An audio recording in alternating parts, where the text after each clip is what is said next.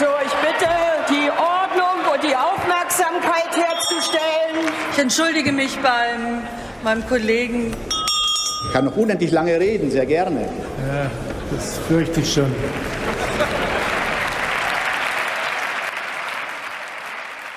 Hallo und schönen guten Tag. Hier ist der Bundestalk, der Podcast aus dem taz Parlamentsbüro. Heute soll es hier um Afghanistan gehen. Das ist ja das äh, bestimmende Thema der politischen Woche. Mit dem Einmarsch in Kabul am Wochenende, mit dem dann klar wurde, dass es eine gravierende Fehleinschätzung der Politik von Militär und Geheimdiensten gab, nicht nur in Deutschland, sondern eigentlich äh, in den USA und in der gesamten NATO.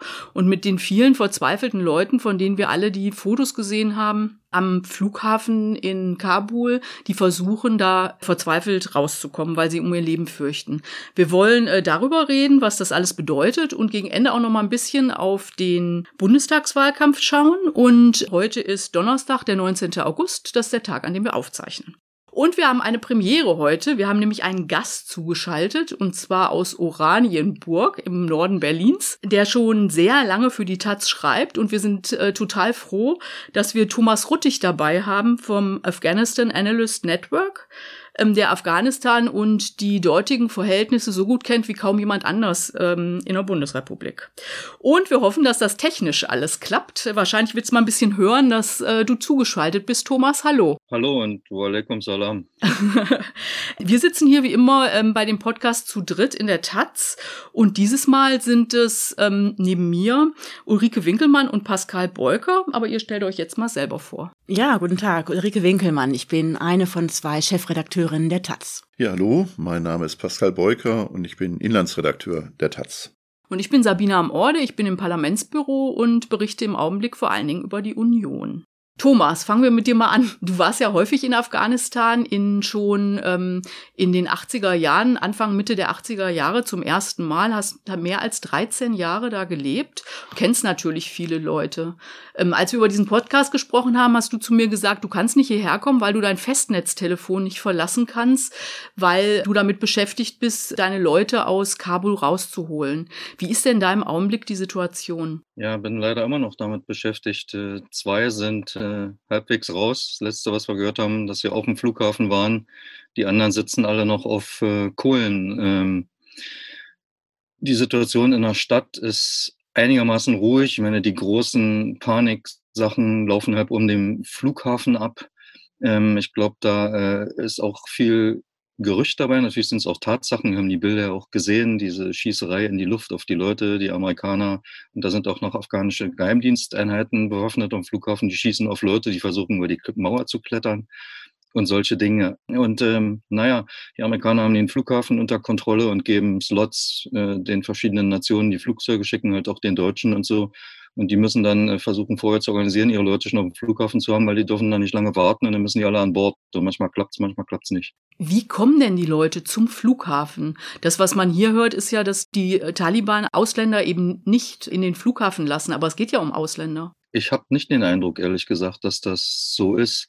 Es gibt doch Leute, äh, on the ground sozusagen, die sagen, ja, es ist ein gemischtes Bild, äh, die Taliban halten manche Leute an. Das, was wir direkt eruiert haben von unseren Kollegen, es sind in diesem Falle dann nur männliche, und auch von ein paar anderen Organisationen bis zum Flughafen kommt man eigentlich gut es gibt da so einen riesen Eingang äh, zu dem normalen Terminal, wo die Inlands- und internationalen Flüge herkommen. Da ist ein großes Tuvabo. Dann gibt es noch so äh, einen, anderen Eingang. Da, äh, da kommen diese Bilder her von der äh, Schießerei und den Aufläufen und alles Mögliche. Aber wenn man es gut organisiert, da gibt es noch ein paar mehr Tore. Und die scheinen, äh, die sind nicht die scheinen, sondern die sind offen. Äh. Zwei unserer Leute sind da gestern hingefahren, ohne von irgendjemandem behindert zu werden, auch nicht von den Taliban die stehen da, aber die haben sie ohne Diskussion durchgelassen es liegt wirklich an den Nationen, die die Flugzeuge schicken, wie gut die das organisieren. Okay, das heißt, dieses Bild, was man hier hat, dass die Leute quasi zu Hause sitzen, warten und es dann, äh, dann Angst haben, äh, nicht auf den Flughafen kommen zu können, ist äh, nicht ganz richtig, weil die Gefahr. Nein, das ist nur teilweise richtig. Wenn das richtig organisiert wird, wie wir es bei Kollegen gesehen haben, dann klappt das ganz gut. Wenn die Ansagen schlechter sind, ich will jetzt nicht die Ländernamen sagen, dann klappt es nicht, hatten wir auch bei einem Kollegen. Ähm, und viele gehen halt auf gutes Glück hin und, und hoffen. Man muss halt wirklich auf diesen berühmten Listen sein bei den verschiedenen Ländern, die auch in Deutschland jetzt erweitert worden worden sind über die Ortskräfte hinaus. Ich meine, da sind immer noch Gruppen von Ortskräften wie die Kontraktoren und so, die sich laut Bundesregierung nicht qualifizieren, aber sie haben halt aufgemacht auch für Leute, die im Menschenrechts- und Demokratiebereich und so waren und äh, andere Organisationen, Stiftungen und alles Mögliche. Aber ich weiß nicht, da wir nicht äh, im Moment mit dem deutschen Flug zu tun haben, wie das da läuft. Aber das Problem aus meiner Sicht dabei ist, ist, dass die Taliban sich wirklich super als Projektionsfläche äh, für alle möglichen Anschuldigungen und ich habe das Gefühl auch Schuld ab, wie, äh, äh, wie sagt man, äh, die Schuld Abladen. abzuschleifen eignen. Äh, sie haben ja auch äh, sehr viel dafür getan. Aber man muss sich wirklich auch die Praxis angucken und da gibt es eher Fragezeichen, als man sagen können, die verhindern es. Mm, dann reden wir mal über die andere Seite, auch vielleicht mit euch beiden, um euch hier mal ins Gespräch reinzuholen. Die Situation jetzt ist ja so unfassbar schwierig, weil die NATO-Staaten von der schnellen Einnahme Kabuls durch die Taliban anscheinend komplett überrascht waren. Mich macht es ehrlich gesagt auch Tage später noch komplett fassungslos, wie das passieren kann. Die Amerikaner, die Deutschen waren 20 Jahre dauert dieser Einsatz und dann kann man das nicht einschätzen. Wie, wie kann das sein? Was meinst du, Ulrike? Also die Debatte konzentriert sich ja aktuell vor allem auf den BND, also auf die Geheimdienste, natürlich auch auf die der äh, anderen Staaten, namentlich der USA. Aber äh, das Problem, was sich hier stellt, ist meiner Ansicht nach größer als das, weil ja auch unsere Leute vom BND, die sich ja in der Vergangenheit äh, schon nicht mit Ruhm bekleckert hatten, ich erinnere an den Luftangriff von Kundus, äh, sind natürlich auch immer nur kurze Zeit da. Woran es hängt, ist eigentlich eine kontinuierliche Übersicht über die Gesamtlage. Und die kann ja kaum entstehen, wenn alle Mandate, die äh, also also sowohl die Entwicklungshelferinnen und Helfer wie auch die Bundeswehrangehörigen als aber eben auch die die ähm, Geheimdienste betreffen, wenn alle Mandate immer nur so kurz sind, dass kein Mensch da jemals einen langfristigen Überblick und eine langfristig fundierte Einschätzung bekommt.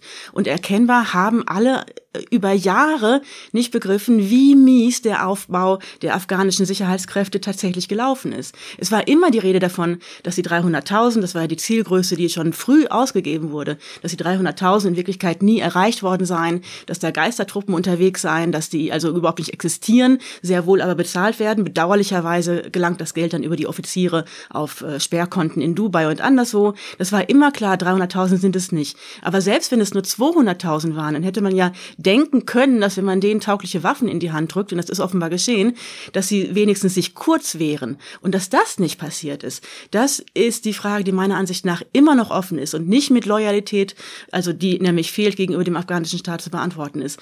Weil, äh, wenn, wenn wir ehrlich sind, hätten wir doch alle erwartet, dass Männer, denen man Waffen in die Hand Hand drückt, die von hoher Qualität sind, dass sie die in jedem Fall zu nutzen bereit sind und zwar egal für wen sie kämpfen. Und das war eben nur im Ausnahmefall so. Es wurde kaum gekämpft. Und ich glaube, ehrlich gesagt, aber das kann jemand wie Thomas viel besser auch noch sagen, äh, dass die, die afghanischen Truppen de facto schon übergelaufen waren, bevor die Taliban in Kabul überhaupt eingetroffen sind. Ja, das ist ein Punkt. Ich glaube, dass äh, der Westen da auch seinen eigenen ja, Selbstbetrug aufgesessen ist. Also es ist ja bekannt, dass von denen, die ausgebildet worden sind äh, an Soldaten, äh, rund ein Drittel jedes Jahr desertiert ist und sich verpisst hat. Das heißt, dass es da äh, um die Kampfmoral nicht so doll gestellt äh, war, hätte man eigentlich wissen können.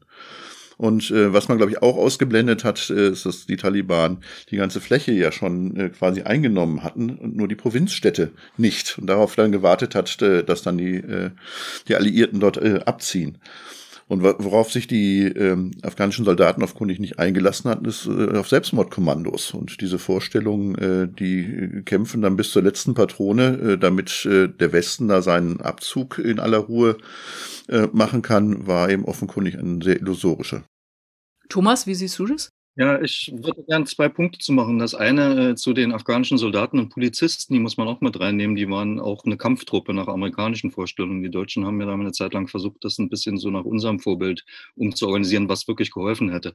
Ähm, weil ja auch äh, Kriminalität, über die kaum berichtet wird, ein ganz großer äh, Faktor ist in Afghanistan. Es sind jetzt auch ein paar Leute, die irgendwie rumlaufen und sich als Taliban ausgeben und in Häuser reingehen, sind wahrscheinlich Kriminelle, die die Polizei entwaffnet haben oder sich mit denen zusammen ähm, getan haben. Zu den Soldaten auch. Die haben über Jahre gekämpft, wirklich wie die Irren. Nicht immer mit großer Moral, aber sehr, sehr schlecht organisiert äh, äh, und unterstützt, vor allen Dingen auch von der Regierung. Das hat die Moral erstmal schon ähm, untergraben. Die haben über die letzten Jahre, die Zahlen wurden ja dann geheim gehalten, aber sind doch irgendwie durchgesickert, zwei bis dreimal so viele Opfer gehabt wie die Zivilisten in Afghanistan. Und das war schon äh, echt krass auf einem sehr äh, hohen Niveau.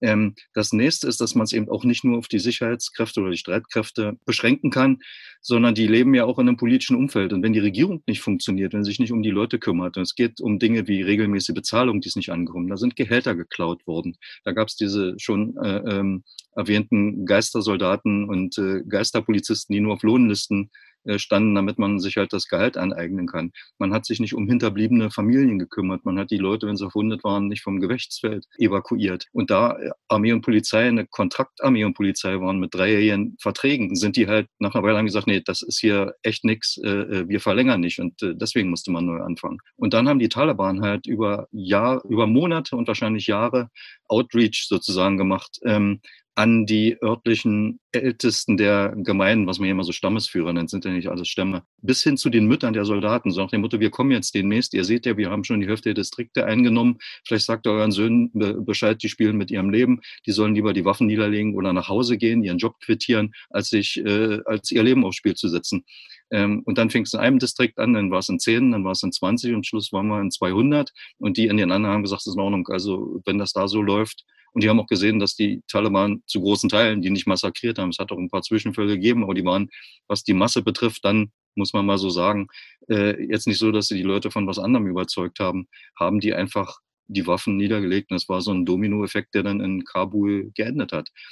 Aber das heißt, das BND und so, die scheinen jetzt auch so ein bisschen so als äh, Adresse äh, ausgesondert zu werden, dem man die Schuld schieben kann. Ne? Ich denke schon, die, dass die Politiker das mal für sich nehmen sollen. Ihr habt am Anfang übrigens BMZ-Minister Müller noch vergessen. Hm. Das heißt aber, dass sich die an dem Einsatz beteiligten Staaten das alles systematisch schön geredet haben, oder? Ja, über Jahre war ja äh, äh nachzulesen. Die deutsche Regierung hat bis 2014 sogenannte Fortschrittsberichte über Afghanistan äh, äh, vorgelegt. Die waren zwar verhalten kritisch, aber immer noch viel zu gut. Und äh, ich habe mir den letzten rausgesucht. Da steht halt der äh, Satz drin, den ich eigentlich vorlesen soll. Das ist natürlich hier verloren äh, dass es irgendwie keine Sicherheit darüber gibt, dass das, was geschaffen worden ist, äh, nachhaltig ist und wie lange das alles hält. Also 2014 schon äh, mit allen deutschen Vorbehalten, das nicht zu schlecht reden zu wollen, war es im Grunde klar. Das war ja auch das Ende der ISAF-Mission, das Ende der Kampfmission. Damals wusste man, man konnte die Taliban nicht militärisch besiegen und hat dann auf Ausbildung äh, umgestellt, was so eine Mischung war aus, okay, wir versuchen jetzt nochmal was und letztendlich Feigenblatt. Äh, ich meine, die Afghanen wissen selber, wie man Kalaschnikow fällt, da brauchen sie keine Bundeswehrsoldaten dazu. Die andere Frage ist ja, warum Deutschland damit nicht schon vorher mit angefangen hat, die Ortskräfte auszufliegen. Die Bundeswehrsoldaten sind ja abgezogen worden. Das endete im Ende Juni und ähm, in dem gleichen Zeitraum Zeitraum hätte man ja auch die, äh, die Ortskräfte ausfliegen können. Es soll, schreibt die SZ heute, auch, also das Verteidigungsministerium soll Maschinen geordert haben, die dann wieder storniert worden sind, weil es bürokratische Probleme gab. Was würdet ihr denn sagen? Woran lag das? Also warum ist es so wahnsinnig schlecht gelaufen? Naja, wenn die im April noch dachten, 18 Monate hätten sie Zeit, wenn sie im Juni noch dachten, naja, sechs, sieben, acht Monate haben wir Zeit, dann dachten die natürlich, wir bringen erst die eigenen Leute in Sicherheit und dann kümmern wir uns um alle anderen. Die, die äh, ganze Vorstellung vom zeitlichen Ablauf. Man dachte in der Tat, man äh, verliert das Land sowieso an die Taliban, aber sie dachten eben, sie hätten ein paar Wochen mehr Zeit. Und ähm, diese, diese Vorstellung, dass tatsächlich gar nicht gekämpft würde, diese Vorstellung, das, was Thomas ja gerade schilderte, dass die Taliban de facto die Truppen bereits längst unterwandert hatten, die, die scheint sich ja niemandem mitgeteilt zu haben. Und was für ein Wahnsinn, dachte ich noch, als im April die Annegret Kramp-Karrenbauer sich ja mit, muss ich sagen, halbwegs ehrlich klingender Bestürzung in der Stimme hinstellte und sagte, wir müssen die Ortskräfte da rausholen. Dann aber ja erkennbar im Bundesinnenministerium beschlossen wurde, dass man die Visa-Regelung also ganz, ganz genau genauso aufrechterhält, wie man sie sich immer schon zurechtgedacht hat, also ohne gründliche Sicherheitsprüfung, äh, jeder einzelnen Biografie passiert ja gar nichts, dass die alle glaubten, sie könnten das nach schönster deutscher Ordnung, also bis zum Jahr 2028 sicherlich zu einer Prüfungsabschlussangelegenheit machen, äh, das, ist, das ist totaler Irrsinn. Ich, ich verstehe es, muss ich sagen, auch nicht. Ja, wobei es ja noch ein bisschen äh, komplizierter ist. Also das Erste ist ja, man muss ja schon auch sehen, dass irrerweise im März der Bundestag beschlossen hat, das Mandat zu verlängern bis nächstes Jahr. Weil man nämlich tatsächlich keine eigene Außenpolitik gemacht hat, sondern komplett darauf gebaut hat, äh, das, was die USA macht, ist das, was für uns Richtlinie ist. Äh, und äh, jetzt geht er mit beiden weiter. Das war März. Im April hat dann Biden verkündet, dass er doch abzieht. Dann haben sie panisch angefangen zu sagen, okay, jetzt ist für uns auch Schicht, haben dann äh, im Mai mit dem Abzug äh, begonnen, der ging bis Ende Juni. Ähm, man hat sich dann nur konzentriert auf die auf eine ganz enge Definition von Ortskräften, nämlich diejenigen, die in den letzten beiden Jahren bei der Bundeswehr angestellt waren. Nur die. Die hat man übrigens auch alle rausbekommen. Die sind alle da. Das ist diese Zahl, die immer kursiert mit den 1900. Ähm, das ist fast ausschließlich äh, diese, diese unmittelbaren Bundeswehrangehörigen und ihre Familien. So kommt die Zahl. Also die eigentliche Zahl der Ortskräfte ist noch viel niedriger. Und bei den anderen hat man gesagt, da macht man das lange äh, Visa-Verfahren. Äh, bei den anderen Ortskräften, weil man gemerkt hat, es arbeiten ja auch welche fürs Auswärtige Amt zum Beispiel oder das Entwicklungshilfeministerium und, und, und sonst was. Äh, und hat sich unfassbar viel Zeit genommen. Viel zu viel Zeit. Man ist aber jetzt noch in der Situation, äh, dass man bestimmte Ortskräfte, ähm, wo jeder vernünftige Mensch sagen würde, man muss die retten, ja immer noch nicht retten will nämlich diejenigen, die für externe Dienstleister angestellt waren. Es, es gibt dort Menschen, äh, die haben für, äh, für die Bundeswehr gearbeitet, dann als, als Reporter, das ist dann ausgesourced worden an Medienunternehmen ähm, und deswegen sagt jetzt die Bundeswehr, äh, ihr zählt nicht zu uns. Ja, das geht noch um tausende Menschen dort. Hm. Thomas? Ja, es gibt noch einen anderen Aspekt und das ist die Abschieberei nach Afghanistan. Ich habe jetzt gerade mal hier oben geguckt, am 10. August wollten die Deutschen nach Afghanistan abschieben. Das ist jetzt vor neun Tagen. Mir kommt es vor wie äh, 150 Jahre. Das ist genau der Punkt. Äh, man wollte runter abschieben und hat damit, damit sagen müssen, ja, die Sicherheitslage ist immer noch so, dass das äh, äh, stellenweise ist noch erlaubt. Und deswegen ist das auch mit verpennt worden. Und dann eben auch, was ja über, was vielleicht auch mit BND-Einschätzungen äh, oder auch anderen zu tun hat, äh, diese ständige Rede von Außenminister Maas und äh, BMZ-Minister Müller zu sagen, ja, für uns, für unsere Leute heute auch für unsere Ortskräfte ändert sich gar nicht. Wir werden ja weitermachen dort unten. Wir brauchen die noch äh, und die müssen gar keine Angst haben, weil die sind ja in der Entwicklungszusammenarbeit und in der Diplomatie. Für die Leute an der Botschaft mag das vielleicht noch zugetroffen haben. Die waren ja, bis es die Botschaft äh, noch gab, in einem geschützten Raum. Ähm, aber die Leute, die mit dem BMZ, mit GIZ und NGO-Partnern und so weiter äh, gearbeitet haben, die waren draußen im Feld, sage ich jetzt mal. Und vieles der deutschen Entwicklungszusammenarbeit ist ja über die Bundeswehr gelaufen. Äh, und man hat, und das ist einer der großen politischen Fehler dieses Einsatzes, sozusagen die Grenzen zwischen Entwicklungszusammenarbeit, humanitärem und militärischem Einsatz verwischt, auch mit Absicht. Man wollte eben die Bundeswehr und insgesamt das Militär als Entwicklungsakteure zeigen, die aber gleichzeitig eben, wie es in Amerika hieß, Money as a Weapon, also Geld als Waffe eingesetzt haben, äh, um ganze Communities da zu kaufen mit Entwicklungsprojekten und so weiter. Dann hat, haben die amerikanischen Spezialkräfte und vielleicht andere auch, aber bei denen habe ich es mit eigenen Augen gesehen, die sind äh, zum Teil in die Provinzen mit Autos mit NGO-Nummernschildern rumgefahren. In Afghanistan sind die grün und unterscheiden sich von allen anderen. Äh, ich habe mal eine Zeit lang für die Uni und Gardes im Südosten gearbeitet und bin äh, nach einem Wochenendausflug dahin gefahren und da haben wir auf dem Weg ein NGO-Auto gesehen, haben uns gefreut, ach, die erste NGO kommt nach Gardes, war 2003 oder so, haben wir reingeguckt, saßen ein paar bärtige Marines drin mit äh, Knarren und Palästinensertüchern äh, und, und langen Bärten und so weiter. Äh, und dann haben wir schnell Gas gegeben, um mit denen nichts zu tun zu haben. Und äh, wir haben von Stories gehört, wo die eben in Dörfer gefahren sind und äh, Projekte angeboten haben äh, und hinterher im Grunde die Koordinaten an ihre Bomber weitergegeben haben, dann haben die da Dinge abgeworfen. Ja, also so ist diese Vermischung passiert und deswegen war das eine völlige Illusion zu sagen, also unsere in der Entwicklungshilfe tätigen Ortskräfte müssen nicht evakuiert worden, die sind als Teil des Militärs auf der anderen Seite gesehen worden. Sorry, geht immer sehr lang, wenn ich was sage. Ja, genau. Bisschen kurz fassen wäre hilfreich für alle hier. Aber wir lernen doch auch alle was dabei. auf jeden Fall. Von wem, wenn nicht von Thomas?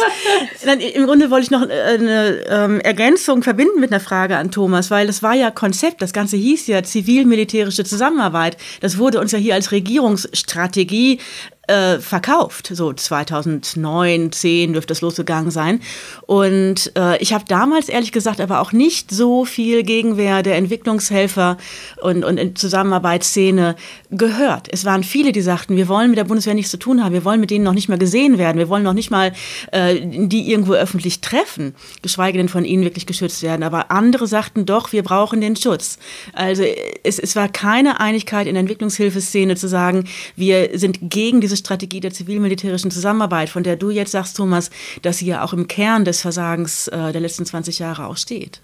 Ja, das war einfach ein falsches Konzept. Ja, also um es ganz kurz zu sagen, ich glaube, die, die den Schutz der Bundeswehr wollten in der Entwicklungsszene, waren die, die auch Bundeswehrgeld genommen hat. Jetzt mal grob abstrahiert. Es mag auch äh, andere äh, gegeben haben, aber die NGOs und die Vereine, die schon alle jahrzehntelang da waren, wussten von Anfang an, wenn wir uns mit dem Militär sehen lassen, sind wir auch bald verbrannt. Aber äh, würdet ihr denn sagen, dieser Einsatz war grundsätzlich ein Fehler? Nein. Jetzt mal kurz. Nein, würdest du nicht sagen, okay.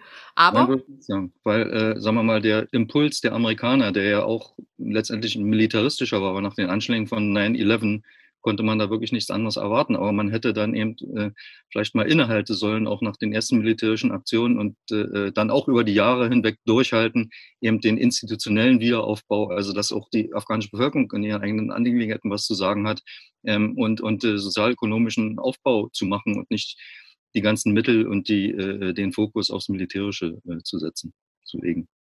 Ich glaube, dass der Einsatz äh, tatsächlich ein Fehler war, weil die, der Preis äh, an, an Menschenleben und äh, auch an Geld einfach viel zu hoch war. Äh, 2001 haben die Taliban äh, regiert, dann äh, sind die Amerikaner mit ihren Alliierten gekommen. Äh, dazwischen jetzt 2,6 Billionen äh, Euro, die verbrannt worden sind, aber vor allen Dingen sind über 170.000 Menschen dabei umgekommen. Und jetzt geht man raus und sind wieder dran. Ähm, hätte man äh, nur Al-Qaida bekämpfen wollen, hätte man eine beschränkte Aktion machen können. Und man darf auch nicht vergessen, Bin Laden ist in Pakistan äh, dann geschnappt worden und umgebracht worden, nicht in Afghanistan. Nein, dieser, die Entscheidung für diesen Krieg war falsch. Aber er war lange, er war lange in Afghanistan. Ja, aber man hat trotzdem dann nicht Pakistan übrigens angegriffen. Hätte man ja auch Krieg führen können. Ähm, nein, das hat man nicht gemacht und aus guten Gründen hat man das nicht gemacht. Äh, es bleibt jetzt einfach ein komplettes Desaster. Nachher ist man immer schlauer, ist schon klar. Aber wenn man sich die Timeline nochmal anschaut, dann glaube ich, hätte man nach Abschluss äh, des, des ersten Einsatzes 2003, als auch zunächst die Kampfhandlungen für beendet erklärt wurden übrigens, hätte man sagen können, okay, Bin Laden ist offenbar jetzt außer Landes und äh, das hier hat so keinen Wert mehr. Wir helfen jetzt noch zivil, aber wir machen jetzt keinen Kampfeinsatz mehr. Man hätte wahrscheinlich früher abbrechen müssen und mutmaßlich auch können. Die Amerikaner wollten die Taliban auch bestrafen wie Al-Qaida, weil sie Osama bin Laden nicht nach den Anschlägen in Ostafrika vorher schon ausgeliefert haben und weil sie eben Al-Qaida beherbergt haben ähm, und haben nicht verstanden, dass die Taliban sonst mit diesen Anschlägen nichts zu tun hatten und haben sie stärker und stärker und stärker gemacht bis vor ein paar Tagen. Hm. Wenn wir jetzt nochmal zur heutigen Situation kommen. Ich meine, wir haben jetzt dieses Debakel, offensichtlich ein komplettes Versagen auf unterschiedlichen Ebenen und auch in vielen Teilen der deutschen Politik. Wäre hier nicht mal angesagt, dass jemand Verantwortung übernimmt? Also müsste hier nicht mal irgendjemand zurücktreten? Ich finde, äh, die, wenn denn tatsächlich so viele wie es geht jetzt gerettet worden sind äh, auf Afghanistan. Wir wissen ja auch nicht, wie lange dieser Evakuierungseinsatz überhaupt noch gehen kann, weil das nicht in äh, deutscher Hand ist, sondern es hängt ab einerseits von den USA. Wenn die gehen, ist es vorbei und andererseits allerdings auch von den Taliban, wie lange die noch was zulassen. Deswegen ja die Verhandlungen da in, in Doha. Also das ist überhaupt nicht in der Hand der Bundesregierung. Also das ist erst das Erste. Jetzt so viele retten, wie es geht. Ja, und danach. Es gehen am 31. August. Ja, wobei Biden äh, heute ähm, im Interview gesagt hat, möglicherweise, wenn sie bis dahin nicht alle Amerikaner raus haben, äh, könnte es auch noch länger sein. Es sind nämlich Aber noch, dann eben noch Amerikaner. Ja, genau. Äh, das ist ein Kriterium. Ne? Also nicht, äh, was äh, mit anderen äh, Ländern ist oder mit anderen Menschen. Ähm, gut, danach ist, finde ich, Zeit tatsächlich zu einer grundsätzlichen äh, Aufarbeitung. Äh, dann, finde ich, sind auch personelle Konsequenzen ähm, äh, angesagt. Aber auch die, die Parteien müssen sich dieser Frage stellen, was haben sie da die ganze Zeit mitgetragen? Ich habe mir die Wahlprogramme angeschaut. Ja, Das Wort Afghanistan taucht bei CDU, CSU, FDP und SPD nicht mal mehr auf. Mhm. Ja, bei AfD taucht es auf, äh, dass sie sagen, man soll dahin abschieben. Und bei den Grünen äh, taucht es auf, man soll dahin nicht abschieben. Die einzigen, die sich mit diesem Krieg auseinandersetzen, ist die Linkspartei. Mhm. Ja, die nämlich eine äh, kritische Aufarbeitung fordern. Das haben die Grünen vor vier Jahren immer auch noch gefordert, tun sie jetzt auch nicht mehr. Und auch das ist natürlich ein politisches Versagen. Mhm. Nuripur fordert sehr deutlich eine unabhängige Evaluierung. Ja. Und er sagt das immer wieder. Ja, wo alle gemeinsam verantwortlich und schuld sind, muss auch kein Einzelner zurücktreten, sag ich nur. Ne? und die Wahl ist jetzt noch, ich glaube, 38 Tage entfernt. Und äh, solche, die jetzt wirklich eine Hauptschuld tragen, wie man wegen Seehofer, sind dann ohnehin in Rente. Mhm. Heiko ja, Maas wird ist, wahrscheinlich auch nicht wieder. Ja, aber das ist ja, das finde ich frappierende gerade, dass sie jetzt zwar alle sagen, man hatte eine Fehleinschätzung, aber sagen, die hatte ja jeder. Und wenn sie jeder hat, äh, dann ist es auch ja. für, äh, für jeden Einzelnen unrelevant. Und das äh, finde ich auch wirklich empörend. Ja. Lass uns noch mal kurz zu den Leuten kommen, die jetzt tatsächlich, also wo die Bundesregierung sagt, die holen wir da jetzt raus. Stichwort Ortskräfte. Wer gehört da eigentlich zu? Wer kann noch auf Rettung hoffen und wer eben nicht. Könnt ihr das vielleicht noch mal ein bisschen, ähm, ihr kennt euch da gut aus, das noch mal ausführen, weil ich glaube, das ist die die Aussagen der Politik. Also ich war jetzt viel mit Laschet unterwegs. Das ist alles immer extrem schwammig und man fragt sich, äh, um wie viele Leute geht's hier, um wen werden die sich kümmern und wen werden die eben einfach zurücklassen. Erzählt mal. Also ich glaube, offen ist aktuell vor allem die Frage der äh, sogenannten äh, Subunternehmer beziehungsweise all derer, die eben nicht unmittelbar für die deutschen Institutionen, die staatlichen Institutionen ähm, arbeiteten, sondern eben für äh, Firmen, die für sie arbeiteten. Die waren natürlich genauso im Lager Masari Sharif und haben da in der Küche gearbeitet und haben die Straßen ausgebessert. Also von außen besehen waren das die gleichen beziehungsweise dieselben Leute, aber in der Tat haben sich die Vertragsbedingungen offenbar auch über die Jahre geändert verändert. Es heißt, dass die Bundeswehr schon vor zwei Jahren angefangen habe, systematisch Ortskräfte an Unterfirmen auszulagern, was ja bedeuten würde, man sah damals schon eine Form von Verantwortung auf sich zuschwappen, wovon man dachte, fein, das lassen wir jetzt hier den Markt erledigen. Soll heißen, wir beschäftigen die über Firmen und für die Firmen sind wir nachher dann leider nicht zuständig. Mhm. Ich glaube, das ist tatsächlich der Haupt, äh, der Knackpunkt. Das andere ist natürlich die Schwierigkeit, dass jetzt in dem Bundestagsmandat, was äh, in der nächsten Woche beschlossen werden soll, was gestern im Kabinett war, äh, eine sehr schwammige Formulierung gewählt worden ist. Also was ist das Ziel äh, der Evakuierung? Das ist natürlich erstmal die, die deutschen Staatsbürger raus, dann das Personal der internationalen Gemeinschaft und dann ist die wörtliche Formulierung weitere designierte Personen inklusive besonders schutzbedürftige Repräsentantinnen und Repräsentanten der afghanischen Zivilgesellschaft. Das ist ein sehr, sehr weit gestreckter Begriff. Und ich glaube, dass nicht so viele Plätze auf den deutschen Flieger mehr sein werden, um die alle zu erfassen. Könnte aber auch ein Vorteil sein. Ich kann ja mal was Nettes zur Bundesregierung sagen. Ich glaube, da gibt es zumindest äh, über breite Strecken Kontakte dann zu vor Ort NGOs und so weiter, die Listen ihrer Partnerinnen und Partner weitergeben können. Die müssten jetzt nur bearbeitet werden, weil es gibt da auch so Gerüchte, äh, dass die Kritik und jetzt die Forderungen nach Rücktritt äh, möglicherweise dazu führen, dass man äh, nicht ganz so schnell arbeitet. Das wäre natürlich ein Riesenskandal nochmal. Wie, wie, wie läuft es denn genau ähm, äh, mit diesen Listen? Das wird ja jetzt immer gesagt. Laschet hat jetzt gerade auch nochmal gesagt, er, ähm, wenn er Kanzler wird, dann will er sich dafür einsetzen, die Frauenrechtlerinnen und so, aber die müssen auf einer Liste stehen. Ist denn dieser Zugang zu diesen Listen wirklich für eine große Gruppe überhaupt möglich? Ist das, stehen die da drauf oder stehen die da nicht drauf? Die Listen macht die Regierung. Also äh, es gibt äh, sozusagen so eine Liste von Angaben, die man machen muss, von Name, Passnummer bis zu, weiß ich nicht, die man dann an E-Mail-Adressen im Auswärtigen Amt schicken kann. Und die machen dann Listen und man kriegt dann äh, eine E-Mail-Antwort nach dem Motto, wenn es keine Fehlermeldung gibt, dann seid ihr registriert und wir melden euch bei uns. Solange müsst ihr warten. Okay. Es gibt übrigens natürlich noch ein weiteres großes Problem bei dieser ganzen Gruppen, die man noch retten will. Ähm, die Bundesregierung geht davon aus, äh, dass es nur irgendeine Chance gibt für Leute, die sich in Kabul befinden. Ähm, also nicht Leute, die in Kundus sind oder ähnliches. Äh, die haben sowieso ganz, ganz schlechte Karten. Und auch aus Kabul gibt es bisher keine Anzeichen dafür, dass es deutsche Rettungsaktionen gibt. Also so wie die Botschaftsangehörigen ja zum Flughafen geflogen worden sind äh, per Hubschrauber. Aber dass Leute aus der Stadt geholt werden, dafür gibt es keine Anzeichen. Wir wissen eben nicht, wie durchlässig wird es für Afghanen äh, am Flughafen sein. Thomas, du hast ja eben schon was gesagt, wie zurzeit die Situation ist. Äh, man, es gibt wohl Schlupflöcher, es gibt aber auch die Berichte, dass Leute tatsächlich tatsächlich dort blutig geprügelt worden sind. Es ist also vollkommen unklar, wie die Taliban da, äh, da agieren. Und das ist natürlich ein ganz großes Problem.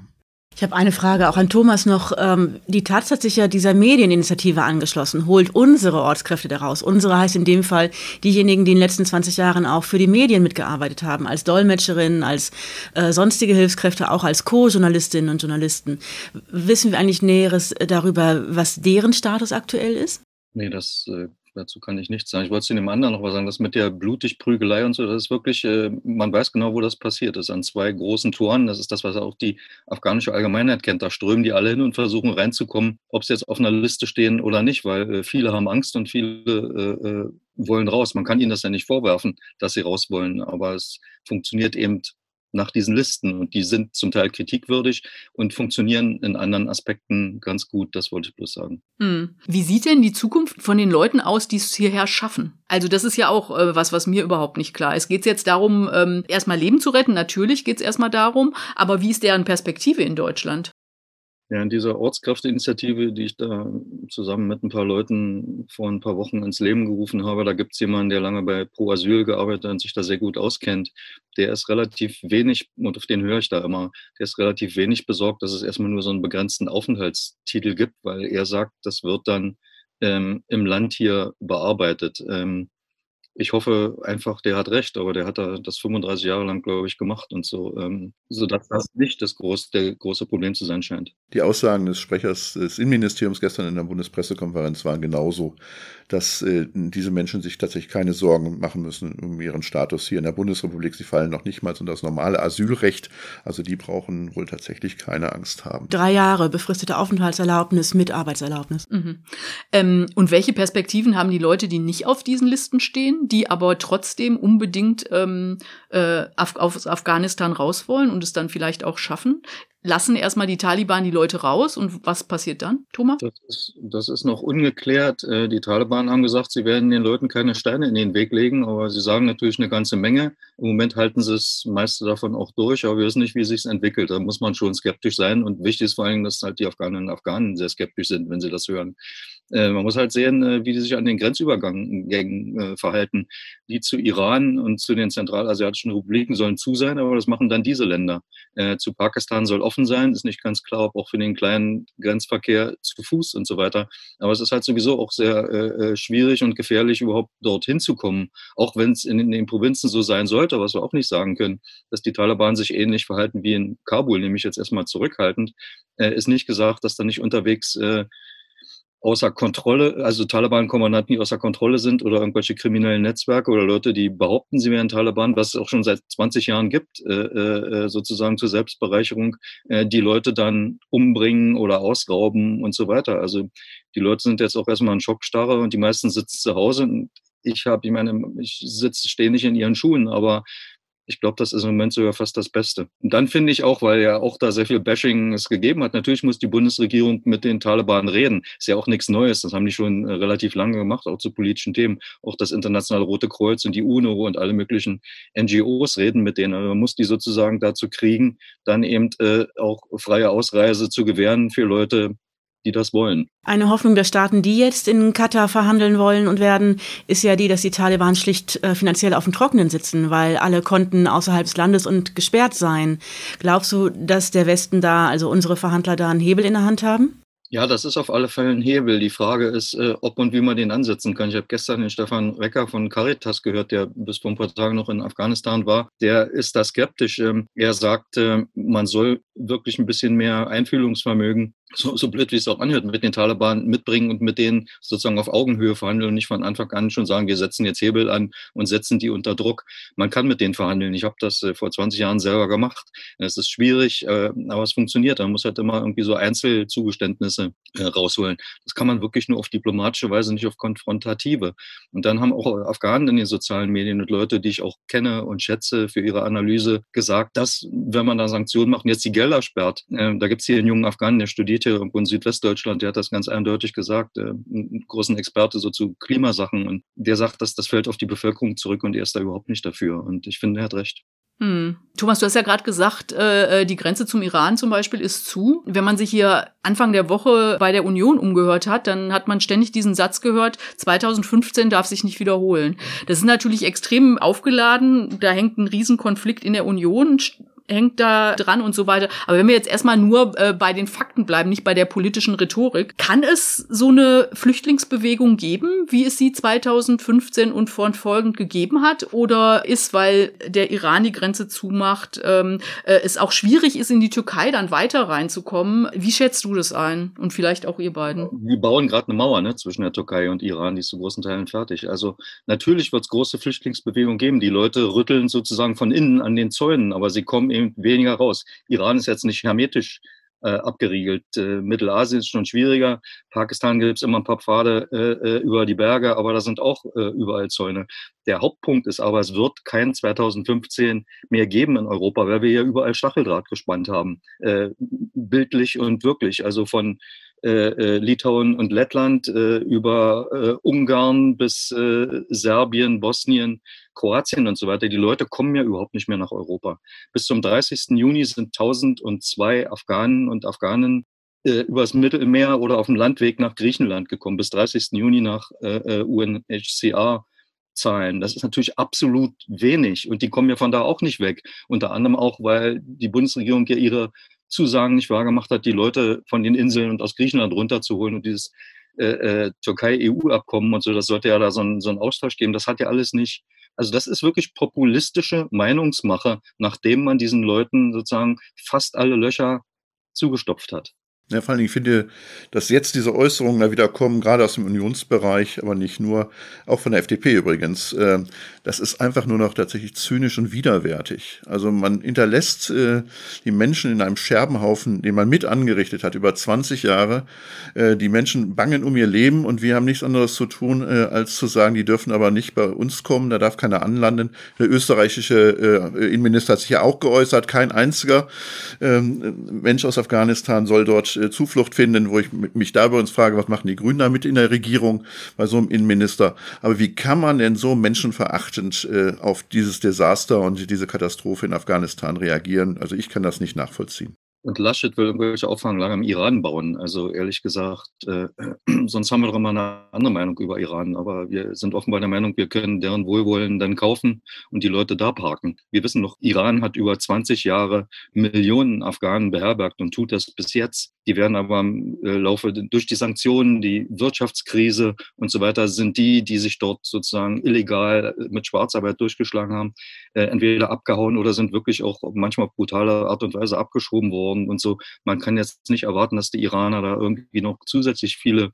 äh, äh, aufnehmen. So viel Geld kann man gar nicht bezahlen, um in den Lagern über Jahre dort äh, festzuhalten. Und für die Menschen ist das auch gegen jegliche individuellen Rechte. Mhm zur Bundestagswahl, weil das äh, ist ja das, was uns jetzt bevorsteht. Wir haben noch diese vier, fünf Wochen. Das ist ein großes Thema, schwer belastet bei der Union. Ähm, ich würde ja Laschet ein kleines bisschen in Schutz nehmen, ehrlich gesagt, weil der ähm, äh, zumindest was äh, jetzt überall kolportiert wird, der wolle gar keine Leute aufnehmen. Das stimmt natürlich nicht. Er hat diesen Satz gesagt, der natürlich ins rechte Lager blinkt, weil die alle so wahnsinnige Angst vor der AfD haben. Aber ähm, er hat natürlich auch gesagt, ähm, äh, dass er Leute aufnehmen will. Also ganz so ist es nicht. Aber ich würde euch beiden hier gerne nochmal fragen, ähm, was glaubt ihr, welche Rolle wird es im Bundestagswahlkampf spielen, das Thema? Ich glaube, die AfD wird diese Chance nicht verstreichen lassen, die äh, einschlägigen Parteien, die wir schon benannt haben, vor sich herzutreiben. Und ich glaube auch, dass das sogar noch vor der Wahl das Potenzial hat, alle schwarz-grünen Koalitionsvorstellungen, was ja die bisher beherrschenden Koalitionsvorstellungen waren, äh, nochmal äh, in ein neues Licht zu rücken. Also sprich, äh, schwer zweifelhaft aussehen zu lassen. Aber liegen die denn wirklich so weit auseinander, wenn man mal ganz genau drauf guckt, was die sagen? Auch die Grünen schieben nach Afghanistan ab oder haben es in der Vergangenheit getan nach Kräften, das ist klar. Aber die, beide Parteien haben eben ihre eigenen Leute, nicht nur die Wählerinnen und Wähler, sondern auch ihre eigenen Mitglieder. Und, und das sieht bei den Grünen schon noch anders aus als bei der Union. Ja, es, es, es, es geht um Stimmungen dann dabei, es geht ja nicht um Realitäten. Also wir, wir werden äh, keine relevante Anzahl an Flüchtlingen äh, aus Afghanistan bis zur Bundestagswahl äh, an, überhaupt noch nicht mal an den europäischen Grenzen haben, auch schon gar nicht an den deutschen Grenzen. Das heißt, es wird auch nicht irgendwie entsprechende Bilder geben. Aber äh, jetzt werden gerade äh, Klientels äh, bedient und das kann natürlich diesen Wahlkampf äh, auch ein Stück weit vergiften. Thomas? Wie siehst du das? Ja, ich sehe das auch so, weil außer Afghanistan-Analyst äh, bin ich jemand, der sich individuell ja auch äh, äh engagiert und so weiter und äh, äh, mit afghanischen Geflüchteten hier arbeitet und so. Äh, und da sehe ich gerade unter den Unterstützerinnen natürlich eine große Angst, dass das auf die Leute zurückschlägt. Ich meine, wir haben gestern ja fast Worte gehört, auch von Lokalpolitikern, die gesagt haben, sie wollen äh, dann jetzt ausgeflogene Ortskräfte und ähnliche aufnehmen und so, da kann es dann auch wieder irgendwie so losgehen, wie was wir äh, in verschiedenen Orten gesehen haben, dass die Leute dann nach einer Weile dahin ziehen. Ich meine, selbst die AfD ist ja jetzt für diese äh, Evakuierung. Genau, genau. Zumindest in diesem begrenzten äh, äh, Maße. Also vielleicht können die ja mal äh, ihre äh, Zweigstellen weiter rechts äh, zurückpfeifen. Ja, bei der AfD ist es so ein bisschen äh, umstritten. Einerseits sagen sie, äh, ja, wir so, also ein Teil sagt, äh, wir sollen die Ortskräfte aufnehmen. Der äh, Alice Weidel hat gesagt, Asylmoratorium jetzt, ja. Also das ist, äh, das ist echt ziemlich ähm, äh, unterschiedlich auch in der AfD. Ähm, noch ganz kurz, glaubt ihr, dass es ein äh, letzte Frage, ganz kurze Antwort bitte, weil, weil uns hier die Zeit davonläuft. Glaubt ihr, dass es eine Auswirkung haben wird auf die Bundestagswahl? Ja, das glaube ich schon, weil äh, tatsächlich das Desaster, was diese Große Koalition angerichtet hat, und zwar auch die einzelnen Personen dort äh, drin, zum Beispiel äh, der Außenminister äh, Heiko Maas, aber eben auch Kramp-Karrenbauer, äh, das glaube ich, hat sich schon bei vielen Menschen jetzt eingebrannt. Ich finde, es ist nicht klar, ähm, bei welcher Partei sich das günstig oder ungünstig auswirkt, weil eben tatsächlich ja beinahe alle mit drin gehangen haben. Hm. Okay, damit machen wir jetzt Schluss. Das war ein gutes Schlusswort. Ähm, äh, wir danken fürs Interesse und Thomas, ganz herzlichen Dank, dass du dir die Zeit genommen hast, obwohl du viele andere Dinge zu tun hast. Ja, tschüss und wenn ihr wollt, hören wir uns in zwei Wochen wieder. Ja, tschüss. Ja, Tschüss. Tschüss, Thomas. Tschüss. So, wir sind damit am Schluss unserer heutigen Tagesordnung. Die Sitzung ist geschlossen.